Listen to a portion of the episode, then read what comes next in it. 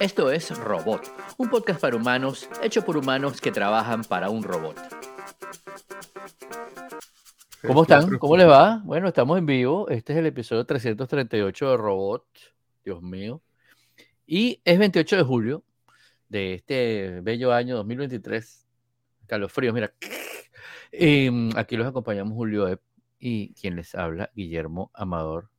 Nos pueden acompañar y aquí, como están haciéndolo, todas las semanas se pueden conectar a nuestro canal de YouTube, si esto no lo están viendo en vivo, y nos pueden encontrar en nuestras cuentas en Twitter, que son Revista El Robot, Roboc, Revista El Robot, Joep, Romansaurio, que no está por acá, eh, Aglaya underscore Berluti, y Modulor. Saludos a don Oscar, que se está conectando ahí en el chat. a ver, ¿qué es esto que está aquí? Déjame quitar esto porque pues se me mete el sonido.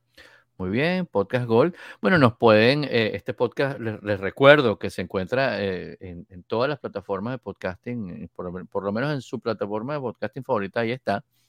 Se anuncia en nuestra cuenta de X y próximamente en Threads y en donde quiera, pero en nuestras cuentas de redes sociales se anuncia.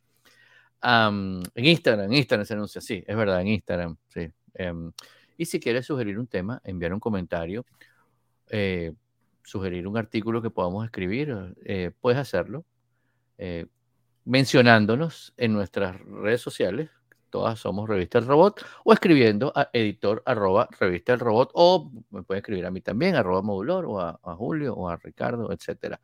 Bueno, hablando de X, Twitter, una de las noticias más cómicas de la semana es que, es que Twitter ahora se llama X.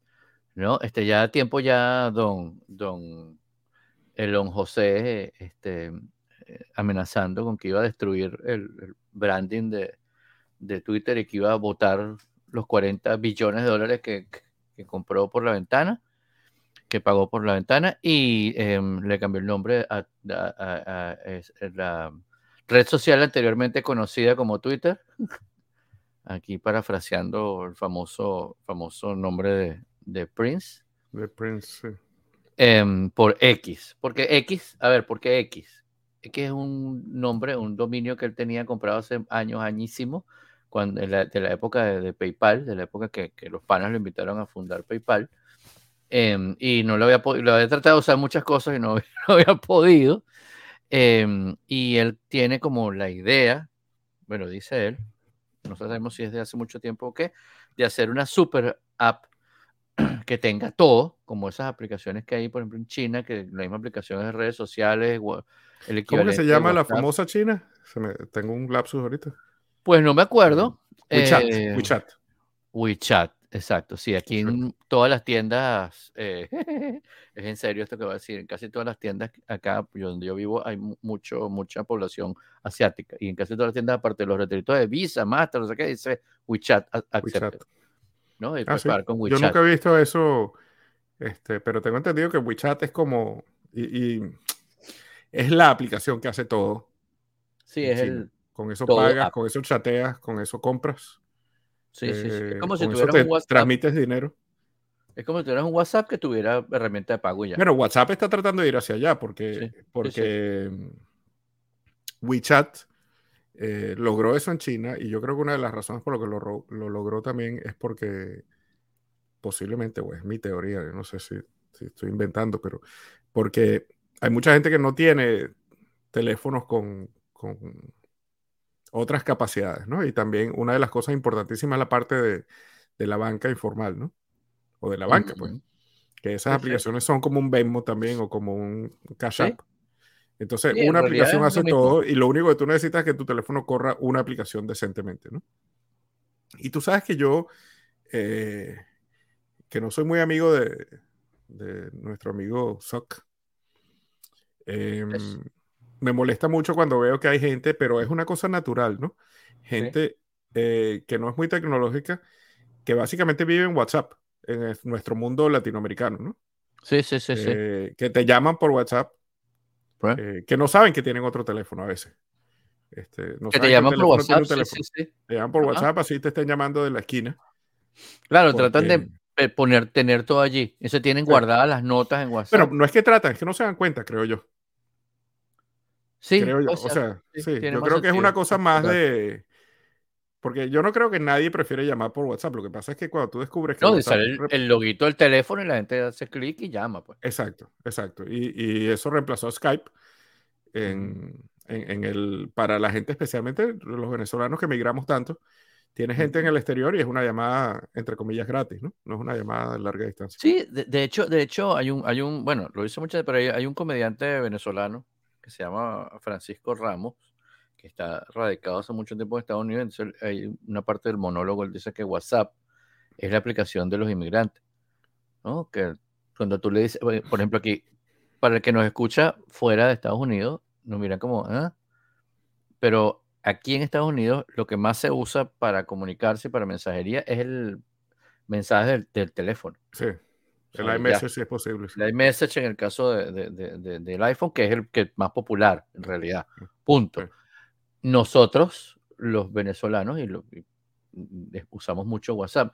Fuera de Estados Unidos se usa mucho WhatsApp. Mucho WhatsApp. En Europa también nuestro WhatsApp. Yo, de hecho, tengo en el teléfono instalado dos WhatsApp. O sea, el WhatsApp, WhatsApp Business, uno para la oficina, porque trabajo con gente en toda Latinoamérica. Todos usan WhatsApp, por supuesto.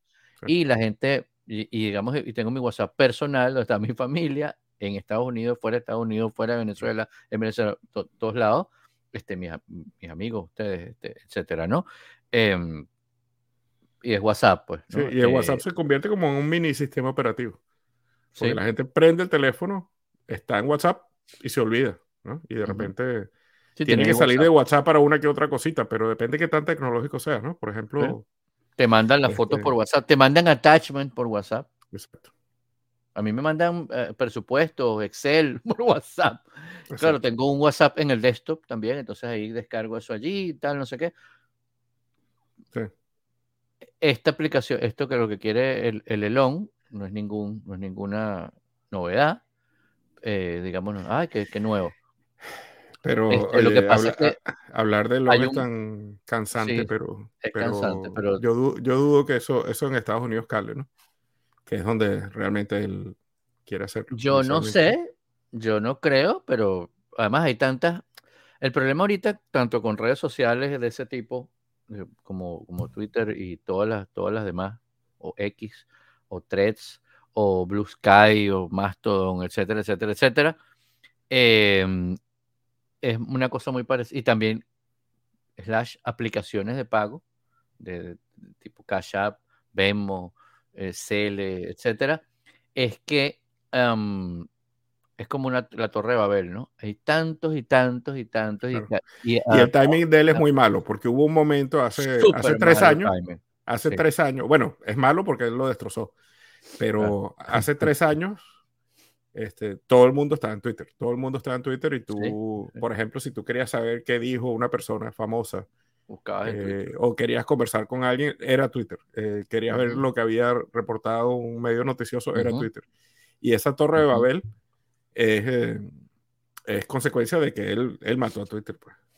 Entonces, sí, sí, sí, lo mató. Esperar que ahora la gente use Twitter claro, porque, como, la única aplicación es muy mal el timing. Twitter era el lugar donde todo el mundo conversaba y buscaba la información, más que en cualquier otro lugar. Cool.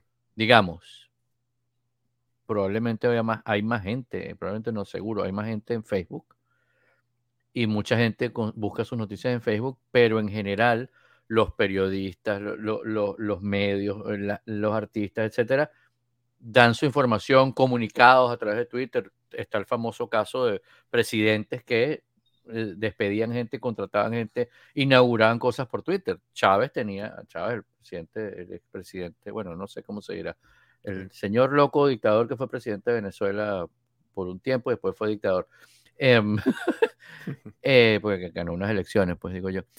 Em, decía todo por Twitter y se comunicaba por Twitter. ¿no? es que todo este el mundo, la gente famosa salía de las clínicas o, o se moría allí, entonces la gente usaba sí, la familiares. De vida por Twitter. Utilizaban, sí, este utilizaban la cuenta de Twitter para, para reportar. Y entonces, todo el mundo estaba allí, todo el mundo lo usaba para comunicarse, era un sitio más... Y, y, apareció lo de las cuentas verificadas de Twitter, porque también mucha gente ponía su, su nombre que era X persona y no era, y eso llevaba la desinformación porque lo estoy viendo en Twitter, con el nombre, con la foto. La cuenta verificada garantizaba de alguna manera, no súper eh, eh, eficiente y efectivo e, e, inexpugnable, pero garantizaba, mira, este que está declarando es esa persona que dice allí. Cool, ¿no? Y ya está. ¿Qué hizo el loco este? Porque me parece que no, de genio, antes uno pensaba, qué genio, está loco. Agarró, primero hizo las cuentas verificadas, la, volteó. O sea, cuando tú ves ahora una cuenta verificada en Twitter, dice, ¿quién será este loco? Correcto. O sea, no dice, no, no, no, lo, no lo relacionas con prestigio, sino relacionas con todo lo contrario. ¿no? Y por supuesto, se empezaron a ir los medios, porque empezó a bloquear medios, a enviar, se puso a pelear con enviar, se puso a pelear con, con medios en todos lados, y la gente se empezó a salir y aparecer en Mastodon, en Blue Sky, ahora en Threads. Entonces, perdóname, destruyó el valor que tenía Twitter. Completamente. Que era los usuarios, la calidad de los usuarios, la calidad de la información. Entonces, ahora te puede aparecer una cuenta verificada de quién sabe quién es esta persona diciendo cualquier payasada, cualquier teoría conspirativa, y uno que lo ve dice, eh, no tiene ningún valor. Ya no confías en nada. Este, de hecho, la otra cosa que hizo, como si eso fuese poco, es ahora destrozar una de las marcas más valiosas. Entonces, además, una de las marcas más valiosas la marca de, la basura. de la historia, ¿no? Por ahí estaba alguien diciendo que cuando tu marca se convierte en un verbo, eso es una, e, e, es, una cosa que muy pocas marcas en la historia del, del Total. logran. Total. Total. Este, y destruyó la marca, destruyó, bueno, destruyó literalmente la marca, porque además, por ejemplo, las oficinas de Twitter en San Francisco, un edificio no muy grande, y tiene las letras de, ahí eh, de, corpóreas, digamos, de un lado, ¿no? Entonces, el mismo día que cambió el nombre a X, fue y dijo, desmantélame esto. Entonces, los tipos de con soldadores, ¡ah! Y llegó la policía y los paró porque no habían pedido permiso. Para no habían pedido permiso, sí. O sea, esto es como un meme, un meme, un tipo que es un meme ya. O sea, es un chiste las cosas que hace. Es un chiste. es un chiste. Entonces se ve una arroba, un pedacito del pajarito y la er, er dice al final, er. Sí. y ahora cuando, cuando vayas a tuitear, porque tuitear es un verbo, ¿qué es lo que estás haciendo? Exear. No se sabe. o equigiar, en español sería equigiar. De hecho, tú, de hecho, si entras tú a la, aplicación, tanto, por ejemplo, la aplicación eh, del teléfono todavía no le han cambiado ni el nombre ni el logo, sigue siendo el pajarito, ¿no? Y azul. Si entras en la página, eh, está la X, pero dice show tweets, dice tweet, dice tweets, dice followers, porque además ya no son followers, ahora son, según él, eh, audiencia. Ok, pero tú entras aquí y dices followers. Tengo 20.000 followers. Sigo 4.000 followers. Following, perdón. Que me follow. No sé. Y dice que tengo no sé cuántos mil tweets. O sea, todavía está, pues. Eh. hay, un, hay un artículo de eh, Linda Yacarino, la, la, marioneta ah, que él puso de presidenta, porque la gente no lo quiere a él de presidente, entonces hizo una. Puso una señora ahí una encuesta que si lo querían de presidente, la gente dijo que no, y entonces él contrató a una mujer que viene de NBC, creo, este, Linda Yacarino, que yo no sé qué Carrizo habrá pensado cuando, cuando bueno, no sabe. Aceptó ese trabajo, quién sabe cuánta plata le Dice, mira, aquí tiene 100 millones de dólares, venga, pues. Sí, a lo mejor se lo prometieron y no se lo van a pagar. Pero el caso es que escribió un memo. De repente son acciones de Twitter, pero ya no existe Twitter. le escribió un memo a los empleados de, Twitter o de X o de como sea que se llame esa compañía. Y, X, y, John Gruber eh, lo tradujo de lo que él llama lenguaje de rehén a lenguaje de verdad. Y está buenísimo el artículo, no sé si lo leíste. Está muy bueno, está, muy bueno. Sí, bueno, John Gruber es excelente. muy cómico. Y otra cosa que me pareció muy graciosa es eh, un, artículo que hicieron, ¿qué pasaría si otras compañías agarran y deciden desechar sus marcas valiosas? Este, entonces se burla, se burla mucho de... Déjame ver si le hago clic aquí mientras estamos hablando. Podcasting Gold este, del New York Times cambia su nombre del New York Times a guion. A un guion. O CNN cambia su nombre a N. Eh, eh, el New Yorker cambia el nombre a NYC. NYC, sí, que estoy viendo. Vox, se cambia a X, también, por supuesto. Entonces, y por supuesto hay una que es de la vida real que HBO Max se cambia a Max. Pero ese es otro que está divertido también, es otro artículo divertido. No, no, no, no. Esto es como demasiado. Como demasiadas cosas, pues, o sea, como demasiadas, demasiadas ganas de. Hago, es, e, e, es, la soberbia, ¿no? Del, es un tipo muy soberbio, entonces él hace lo que él le parece, pues, porque él. Ah, seguro si se me ocurrió es que está bien porque yo soy un visionario. No es así, hermano. O sea, tienes, que pensar un poquito antes. X, no sé, después lo vende, después lo destruye. Capaz, y, hay también una de esas teorías conspirativas que dice que, que a él le pagaron, esa, porque sé que él pidió prestado esos cuarenta y pico billones de dólares para comprar eh, Twitter. Y se parece que se lo dieron no sé quién, no lo voy a nombrar aquí para que no me bloqueen el canal. Pero este, porque capaz son dueños de esto también y de mi casa, no sé, y, este, de todo, em, que se le pagaron para que destruyera Twitter. Si es así, todo un éxito. Si es así, entonces sí es muy, es muy eficiente. Es, muy eficiente, muy exitoso. Y sabe lo que está haciendo. Y bueno, para adelante. Y bueno, y una noticia, eh, la noticia triste de la semana en nuestro obituario, esta sección de obituarios por Julio Epp. Este, O'Connor eh, una de mis artistas favoritas de todos los tiempos. Una de las cosas increíbles de Sinead O'Connor. Bueno, primero que eh, grabó su primer disco cuando tenía 20 años y no le gustaba como lo estaban produciendo y lo produjo ella y es una joya ese disco de Lion Undercover. Eh, es un disco increíble y después tuvo su gran éxito con I Do Not Want What I Haven't Got, algo así. Eh, y, y Sinead O'Connor, eh, ese, segundo disco eh, fue el super éxito de ella, con una canción, una versión de una canción de Prince, Nothing Compares to You. Y yo estaba suscrito a Rolling Stone en esa época. Y ese es el primer disco que yo vi en todos los 10, 15 años que yo leí Rolling Stone religiosamente, que, que le dieron 5 estrellas al, al, salir el disco. Wow. Una cosa increíble, porque yo había visto otros discos de cinco estrellas en Rolling Stone y siempre eran discos clásicos, ¿no? Sí. Este, algo así como Led Zeppelin, The Song Remains the Same o Led Zeppelin 4. Entonces tú ibas a... Y, siempre tenías la sospecha de que estos tipos no se dieron cuenta que ese era un disco clásico cuando salió, pero 10 años más tarde, este, cuando ya tú sabes que ahí estaba Escalera al Cielo o Pink Floyd The Wall, este, vamos a poner cinco estrellas, ¿no?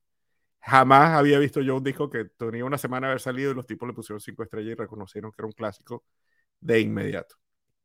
Sí, que era maravilloso. Yo recuerdo cuando salió, yo, lo, yo, lo, yo la conocí como el 99% de la gente por Nothing Compares to Sí. ¿No? Es por la versión de la canción de, de Prince. Y yo, yo conocía la canción de Prince pero yo cuando la escuché no reconocí que era la canción de Prince. No, es otra cosa Y es obvio porque es la letra exactamente, no le cambia nada, lo que va es lenta, ¿no? Pelín más.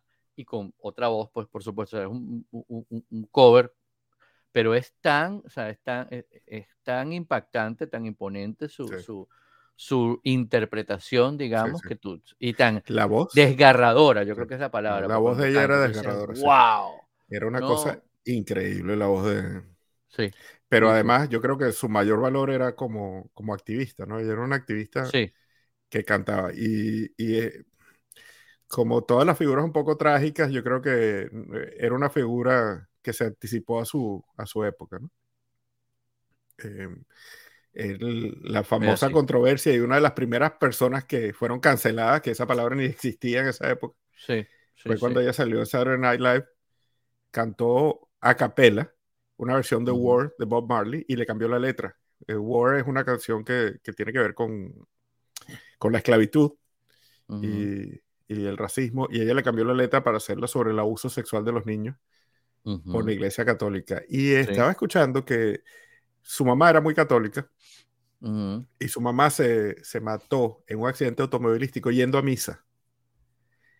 Y una de las posesiones eh, más valiosas de su mamá era una foto de Juan Pablo II cuando había ido a Irlanda a, dar una misa en Irlanda. Y era una foto de Juan Pablo II. Y ella se llevó esa foto a Saturday Night Live.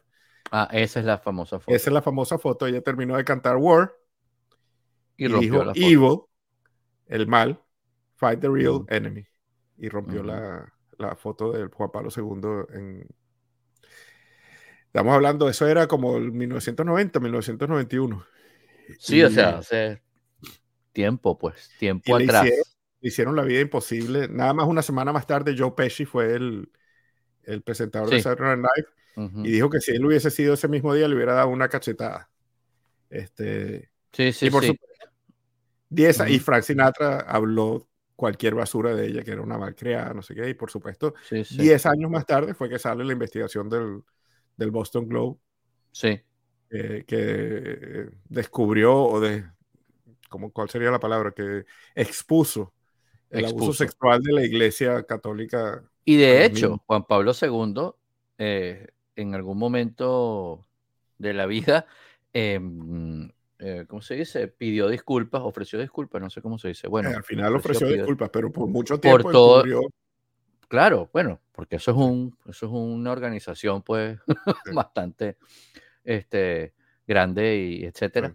Em, pero, pero, pero pidió disculpas por eso, por el, por el, por el tema del abuso sexual, pero nunca, nunca nadie, digamos, descanceló a, a Shinero Connor. Yo recuerdo cuando eso pasó. la vida imposible. Yo dije, yo dije, pero tipo está loca. O sea, yo dije, wow, porque me pareció súper shocking, ¿no? Yo dije, ¿Cómo hace esto en la televisión? Porque claro, yo sabía que ese programa era en vivo y sabía que tenía como un montón de, de, de, ensayos, pero también sabía que como todo programa en vivo de radio, de televisión, etcétera, hay un, hay un, hay un delay entre lo que está pasando y lo, que, y lo que se ve, ¿no? Y hay un, o sea, de segundos, pero hay una persona que está así como con el dedo en un botón como de mute, como para parar o, o, tumbar cualquier transmisión. Eh, obviamente no estamos hablando de todos los programas que hay, los programas en vivo. Y, y, y, ¿cómo se llama? Y ese programa tiene una, una parte en vivo y una parte grabada. Sí. Eh, y esa parte en vivo está así con una persona con el dedo allí, porque claro, es un programa, siendo un programa cómico que ha tenido figuras tan controversiales, no invitados, sino ah, en el cast, con toda clase de, de, controversias, digamos, estoy seguro que estaban así. Y eso fue un desliz del, del que eso se viera. Esa persona que estaba así también hay que, este, me claro, muy gracias a esa persona fue que se vio. Claro, pero me parece muy bien primero porque cuando tú estás oyendo a, a Sinedo Connor cantando a capela, es muy difícil que estés pensando en otra cosa, ¿no? Te claro, así con la boca abierta y claro, por eso te digo que para mí fue un shock, fue como, ¡Ah! ¿qué pasó? ¿Qué está pasando aquí? También más allá de todo, para uno para, para mí Juan Pablo II siempre fue como, ah, Juan Pablo II, no sé qué tal no sé cuánto. Y de repente como que, ¡ah! bueno, sí, es cierto, o sea, eh, si, si, hay todo este problema y eres el cabeza de todo este problema, tienes que tratar de cómo yo siempre fui, Yo siempre fui un tipo muy radical y cuando ella hizo eso, más bien mi, claro, claro. reacción fue, wow, qué valiente esta, esta mujer y, y, estoy totalmente de acuerdo con ella y claro. me... Eh, hoy estaba pensando yo que, que yo, es, eh, así como para mí adentro, y, para mis adentros. Y yo era bastante, soy bastante contemporáneo de Sinead O'Connor. Pensé, si yo hubiese estado ahí, hubiese. Tiene el mismo, peinado también. Sí. Y mentira, mentira. Era una mujer súper valiente. Sí, sí, yo hubiese sido un cobarde para hacer eso. Lo, estaba totalmente de acuerdo con ella, pero no me hubiese atrevido. Claro, es que tú te pones a, de verdad, por eso, por eso yo podría perfectamente decir ahorita, ay, sí, sí, yo ese día la apoyé, no sé qué. No, no, yo te estoy diciendo exactamente mi, mi, mi, mi reacción en ese momento. Fue como, wow, está loca Perinola. Claro. Yo sí la apoyé. Ojo, no, no hubiera, no hubiera, no, nunca hubiera dicho lo de Joe Pesci de lo de cuatro cachetadas. No, o sea, yo sí me puse como a averiguar, pero ¿por qué? ¿Qué pasó aquí? Y hoy en día, claro, mucho tiempo, tiempo después, y desde hace mucho tiempo yo digo, no, qué tipo es tan valiente. O sea, como, dice, the more you know, pues no, la gente tiene derecho a, a, evolucionar, a cambiar, etcétera, con, con, con, el tiempo, ¿no? Este, y sí, ¿no? Total, totalmente. Otra cosa interesantísima de su vida es que ella siempre fue problemática, era rebelde, eh, tuvo problemas, el papá parece que no la trataba muy bien, la mamá tampoco, y ella estuvo como una especie de reformatorio, que en Irlanda, eh, país muy católico, muy religioso, era de monja. Y entonces ella, ella eh, era muy rebelde, se escapaba, robaba, hacía shoplifting, robo pequeño en tienditas o, o, o, le metía la mano en los bolsillos a la gente y le robaba cositas. Y entonces hubo una monja que ella siempre le, le agradeció que la monja, en vez de, de castigarla, le trató de, de, buscar por dónde sacar su, su rebeldía. Y fue la, que, la primera que le compró una guitarra y le regaló una guitarra. Mm. Y le regaló un librito de canciones de Bob Dylan. Mm. Y entonces, eh, por ahí expresó un poco su, su sacó un poquito su rebeldía por su rebeldía. sí. Y bueno, una, una, gran mujer, increíble, tuvo problemas también de, de síndrome bipolar y fibromialgia, que eh, una cosa, tuvo una vida muy dura, ¿no? Un hijo se le suicidó también. Una vida muy dura. me, recuerdo que ayer, justamente, claro, como se cumplió el aniversario tal, este, mucha, mucha gente estaba hablando de eso. Eh, hay una declaración de ella que decía que cuando hizo eso, lo de romper la foto en vivo y tal, em, eh, le dijeron, ay, acabaste con tu carrera, acabaste con tu futuro. Y, y ella decía, con, con qué acabé? Con la casa antigua que se querían comprar los, los, directores de la discográfica con los regalías de mi disco. y, me, y, me, hizo recordar mucho el tema que hay, aquí. Este programa lo íbamos a grabar ayer. Ayer tenía puesto una franela que compré, compró Angie del, eh, para apoyar la, la, huelga de, de, los, de los actores y guionistas. ¿no? Tú compras la franela y, te, y, te, y le estás donando 20 dólares, 25 dólares, qué, sé yo, al, al, al, a un fondo que tienen porque como no están trabajando, hay unos grandes artistas que tienen millones y bueno, pueden aguantar, pero hay gente que vive semana a semana porque así, está, así de, de fuerte es el tema de, lo de la huelga. O sea, digamos, el tema que genera esta huelga que es que hay regalías que reciben artistas. Hoy Jamie Lee Curtis mandó una foto de un cheque que le mandaron de unas regalías de una película, cero, o sea, el cheque dice 0.00 dólares. O sea, claro, el aroma lo genera automáticamente, lo imprime y lo manda. el aroma, cero dólares. O sea, vale más el papel que el, que el, bueno, obviamente el cheque vale cero, pero si fuera de un, les mandan cosas de 80 centavos, de 12 centavos, cosas así, ¿no? O sea, hay una, hay una desproporción ahí muy, muy, muy violenta y yo ayer andaba con, con mi camisa puesta por, por la calle y, y pensando en lo de Ginero Connor y esas cosas, uno tiene, el, claro, uno es muy cobarde y uno está metido en esta super, digamos, máquina, pero uno tiene que apoyar a la gente, uno tiene que apoyar a la gente normal como uno, porque, eh, o sea, primero vale la pena, obviamente, y segundo, si no, vamos a ir todos al, vamos todos a un barranco, ¿no? Este, porque, porque bueno, e, e, e, esas injusticias vale la pena plantarse y decir, o sea, no, no me da la gana. Yo estoy, yo eh, salí de todas las, yo tengo suscripciones a cuántas cosas de streaming que hay y salí, de, por ejemplo, todas las que son de canales grandes de esto, salí porque, bueno, están como poniendo, como tratando de poner contenido nuevo, pero no es ningún contenido nuevo, sino como cosas que ya están, por las cuales tampoco le pagan un carrizo de, de regalías a la gente. Sí. Y sí, son 5 dólares, 15 dólares que a mí me impactan, pero a ellos les digo, bueno, qué carrizo. Pero no quiero como, como cuando igual mucho, a mí me pasa que cuando, por ejemplo, en la época que uno estaba en Venezuela y todavía, y todavía fuera de Venezuela, cuando hay algún actor, algún político, alguna cosa que apoya el chavismo o algo así, yo inmediatamente me retiro, no veo ni sus películas, ni nada, ni nada de nada. Por ejemplo, Danny Glover, o por ejemplo, ¿Cómo se llama este otro? Ay, hay otro que, que me gusta mucho cómo actúa. Sean, Penn, Oliver Stone. Eh, yo, ellos, ay, sí, van, apoyan y apoyan y super apoyan y reciben plata y se la roban además, porque, porque en el caso de Danny Glover se recibió un dineral para hacer una película que todavía que yo sepa no ha salido. Sí. Entonces se lo llevó pues como fue un regalo. Entonces yo lo debo ver y dice, ay, gran tontería. porque hace esa tontería? Y recuerdo que... No, eso no es una tontería. Eso y yo no, una tontería, yo no no, no doy mi grano de arena. La conciencia es pues. importante. Algo que yo, pensando en eso, en estos días escuché una entrevista con, con Oliver Stone. Bien interesante la entrevista, ¿no? Un podcast que yo estoy escuchando ahorita que se llama Conversations with Tyler, que son muy buenas las entrevistas. Y, y, bueno, la vida de Oliver Stone, que él, él, estuvo, peleó en Vietnam y se sintió engañado por Vietnam y y el tema de, de, después ir a Venezuela y creer en Chávez, ¿no? Exacto. Eh, es una cosa, yo, yo lo que pienso últimamente es que uno siempre debe pensar que cuando, cuando no es tu país o no es algo donde lo que tú estás bien empapado, tienes que tener muchísimo cuidado en lo que crees. Sí, sí, total. Porque, wow. Total, a mí me pasó. sí, a, mí me pasó, en una época yo hice un, fui a, Colombia a hacer un programa con Nat y era un blogger y una persona que se ganó un concurso de, cinco países, incluido España, ¿no? Yo era el blogger de Venezuela.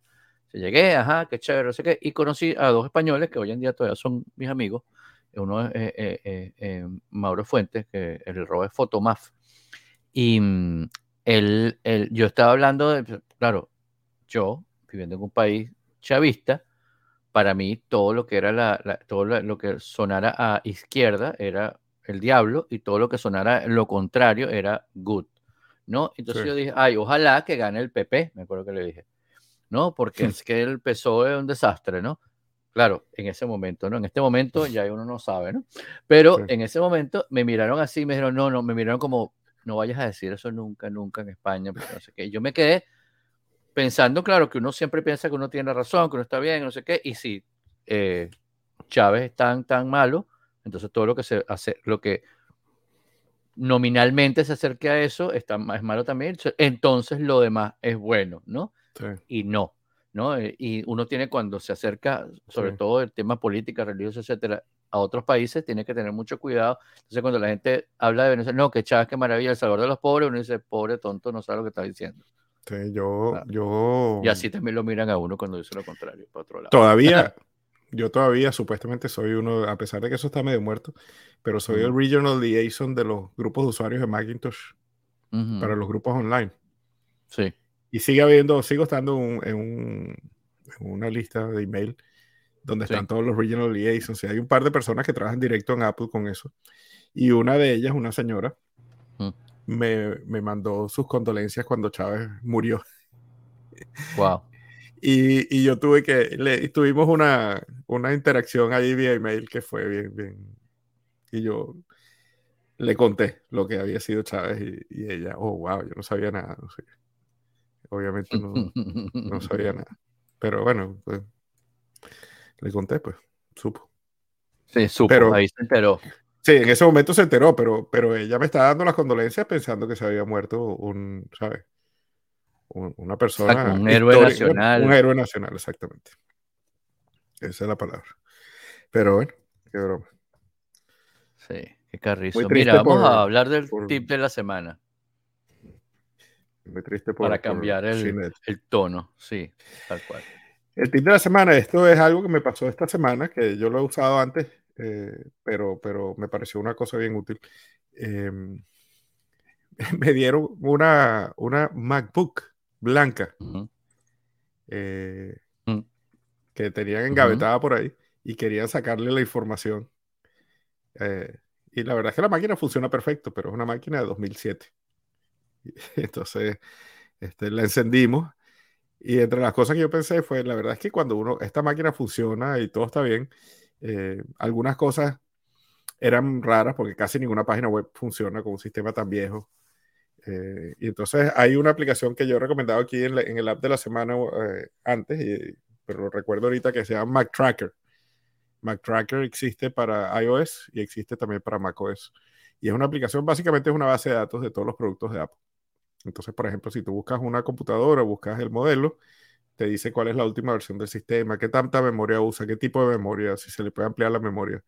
Es bien, bien útil. Y entonces eh, busqué en Mac Tracker y en MacTracker descubrí que esta máquina que estaba usando podía correr hasta Lion y por supuesto la habían engavetado mucho antes de, de, de instalarle Lion, ¿no?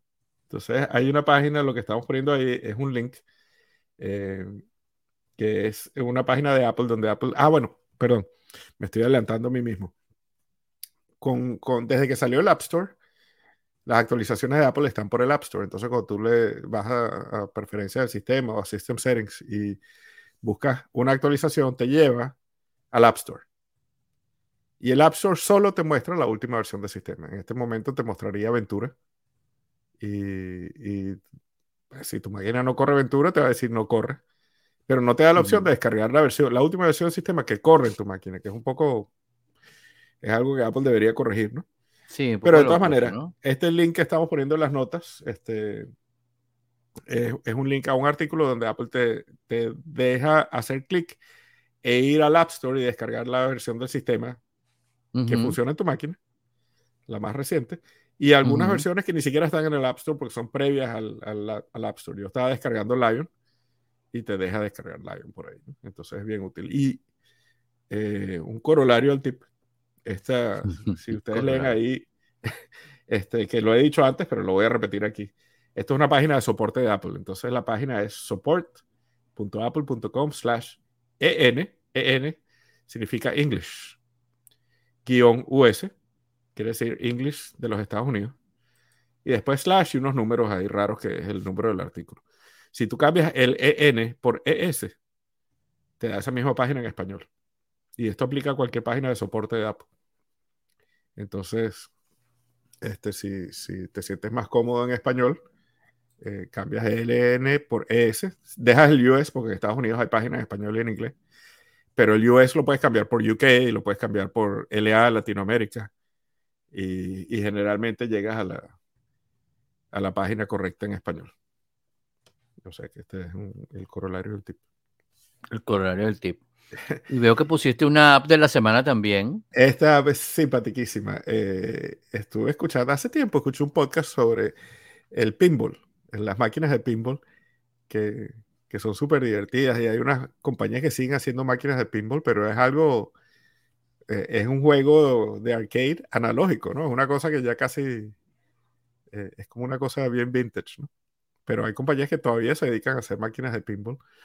Y, pero no es tan fácil como antes saber dónde, dónde puedes jugar pinball. Si te provoca jugar pinball y te gusta jugar pinball, esta aplicación que se llama Pinball Map, tú le pones una ubicación donde tú estés y te dice las máquinas de pinball que hay en tu zona. Entonces, yo, por ejemplo, vi por mi zona, hay, de repente hay un cine que tiene una máquina de pinball en el lobby. Este, hay, una, hay unas canchas de bowling que tienen una máquina de pinball en el lobby.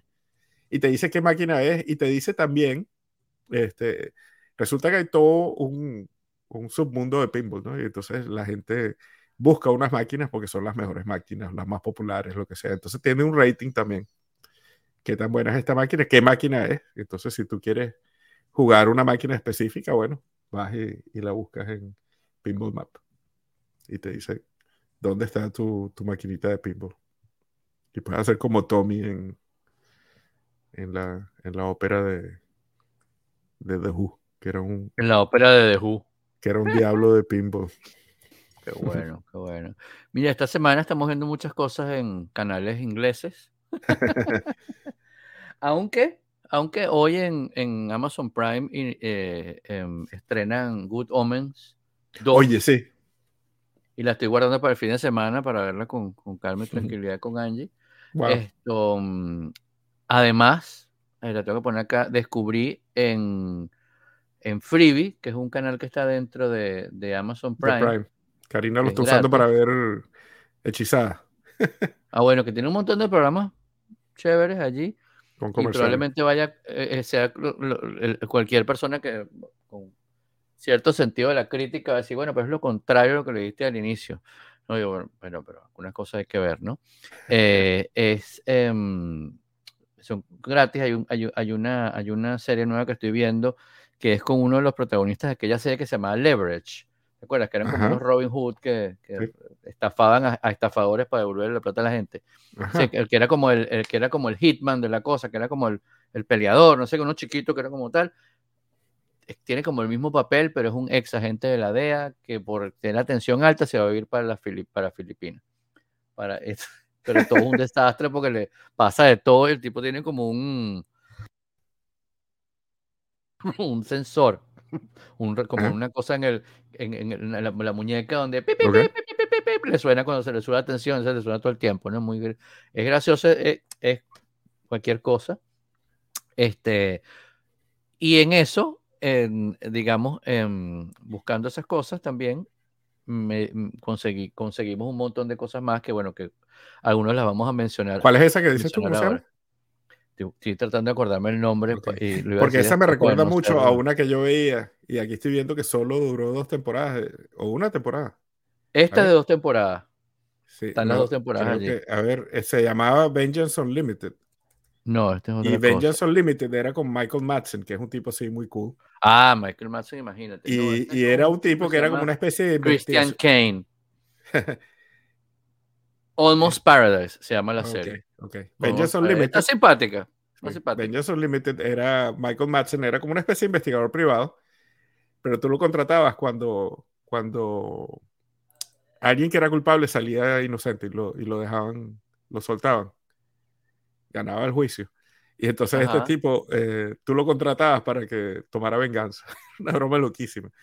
El ah, tipo, había un violador que había violado a gente, entonces una de las víctimas iba y lo contrataba y aparecía muerto. Era un poco loca la serie, pero, pero eh, era buenísima. Y Michael Madsen, que es excelente, este, era, era muy bueno.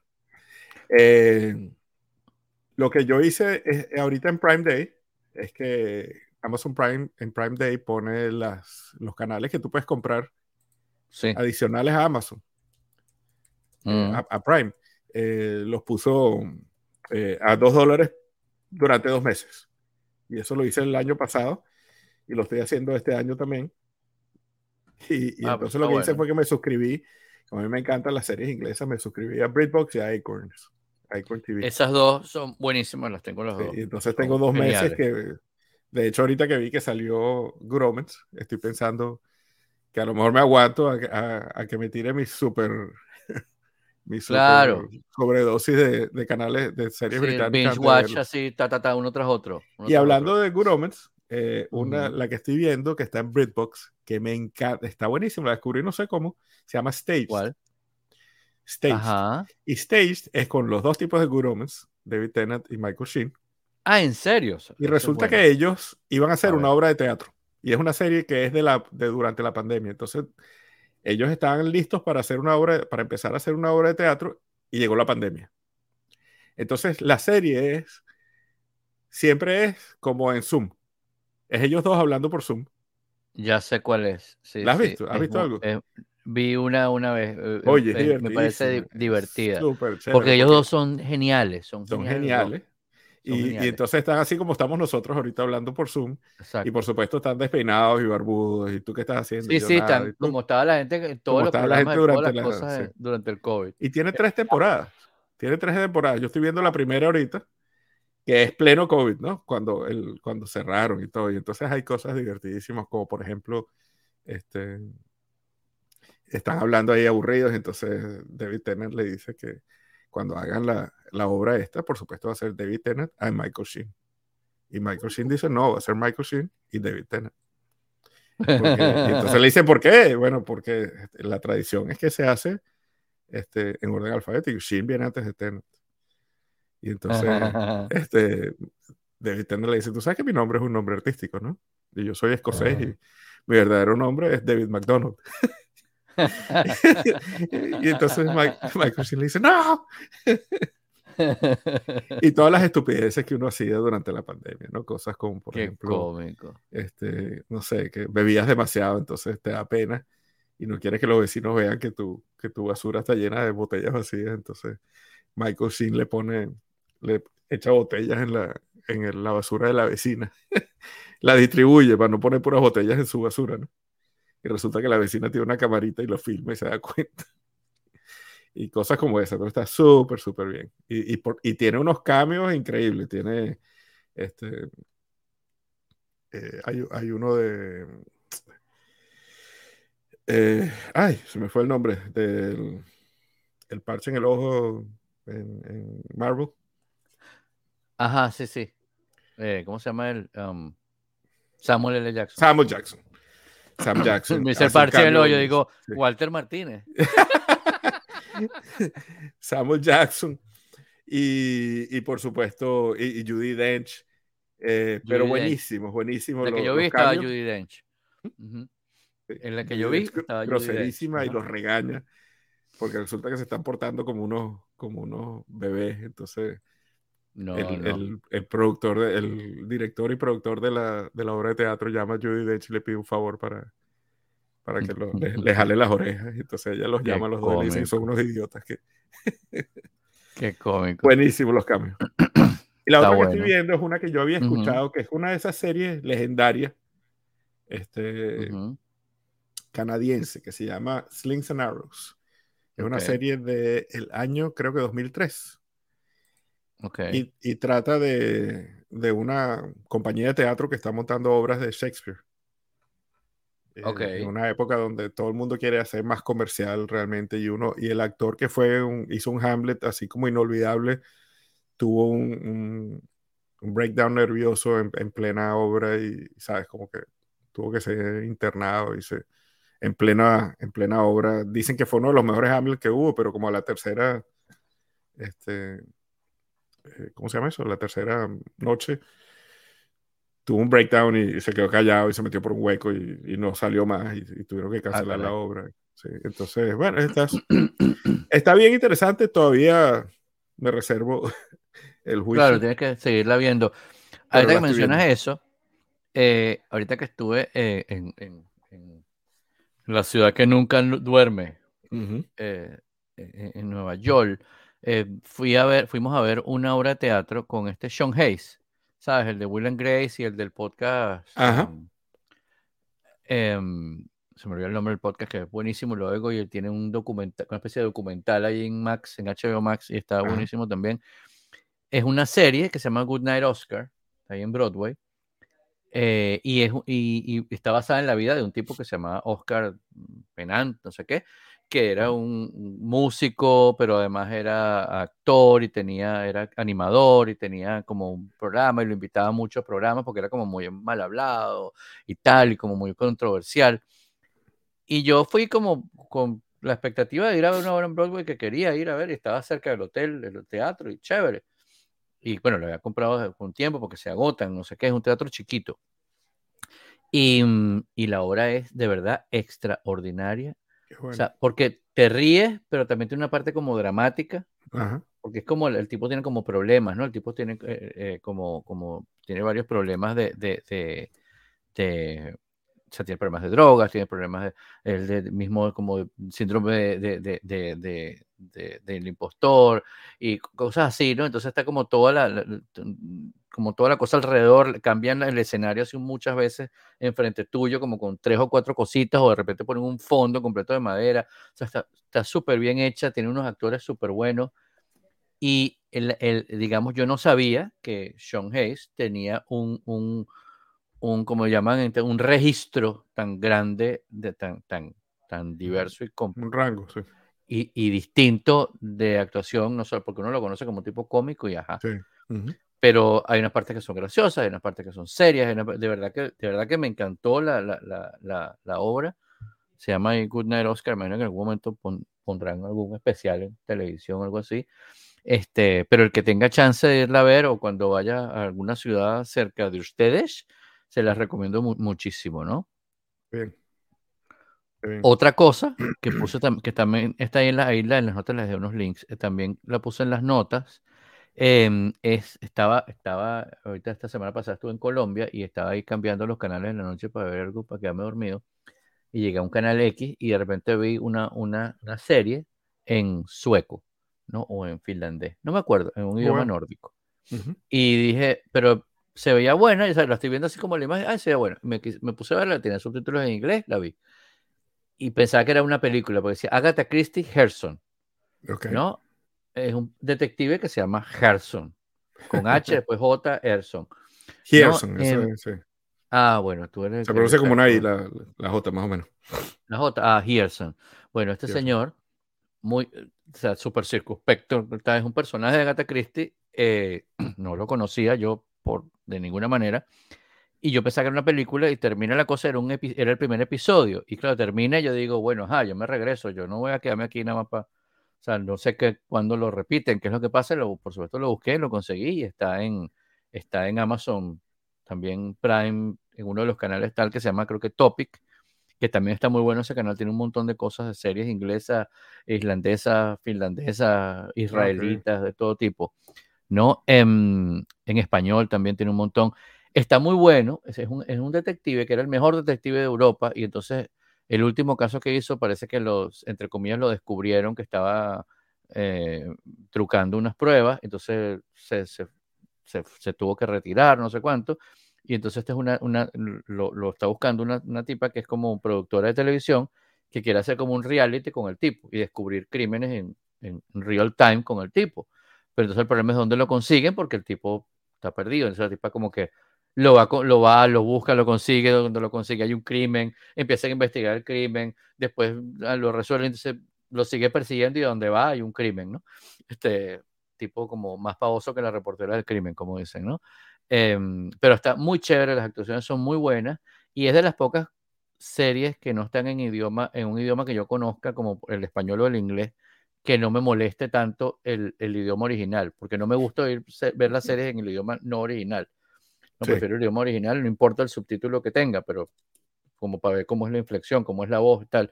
Y está ahí en, qué sé yo, en sueco, en finlandés, no sé. En sueco, ahí vi que es en sueco, sí. Nosotros vemos mucho, ah. sí, nosotros vemos muchas cosas en sueco por, claro. la, por la familia de Karina, a pesar de que Karina entiende bastante, yo no tanto, pero, pero me llama la atención por la, afinidad que tenemos con la, la cultura. Eso. Claro, no, ustedes tienen familia en Suecia. Sí, me llama mucho la atención, me encantaría, creo que lo voy a ver. Y sí, eh, se ve bien, bien chévere, aquí la estaba buscando. Se me olvidó mencionar que la que estoy viendo también con estas suscripciones es Happy Valley. Mm, Happy, Valley, es una de las mejores series policíacas que he visto eh, en, recientemente. Y eh, esta serie, ellos hicieron dos dos temporadas, creo que antes del, de la pandemia. Y no, habían, no habían vuelto a hacer otra y ahora hicieron la tercera, recién salió. Y ha estado como siendo la sensación, especialmente en Inglaterra, ¿no? Eh, es con es con esta este, Sarah Lancaster, ¿qué se llama ella? Déjame Sarah Lancashire. Sí. Y hace un papel genial, genial. Es una policía. Me encanta que es una policía eh, que está a punto de retirarse y es una mujer, o sea, e, e, es, un poquito recordando aquí también a, a Sinead O'Connor, eh, es un personaje diferente a lo que uno está acostumbrado a ver, ¿no? Sí. es la mejor policía del, del, departamento y es una mujer.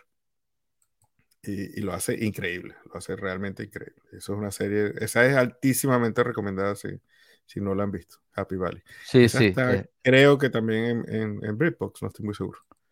Tengo uno de esos dos, o en BritBox o en, o en, o en Acorn. O en Acorn. Acorn, creo, sí. Súper. Buenísimo. Happy Valley. Este.